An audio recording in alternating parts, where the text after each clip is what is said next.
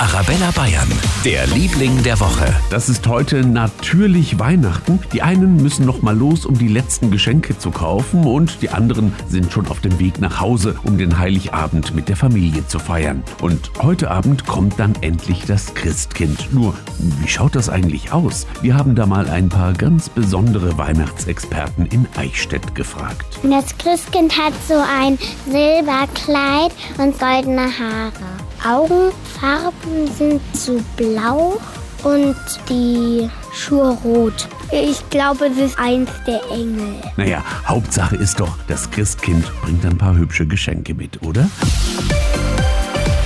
Für ganz Bayern, der Liebling der Woche auf Arabella Bayern.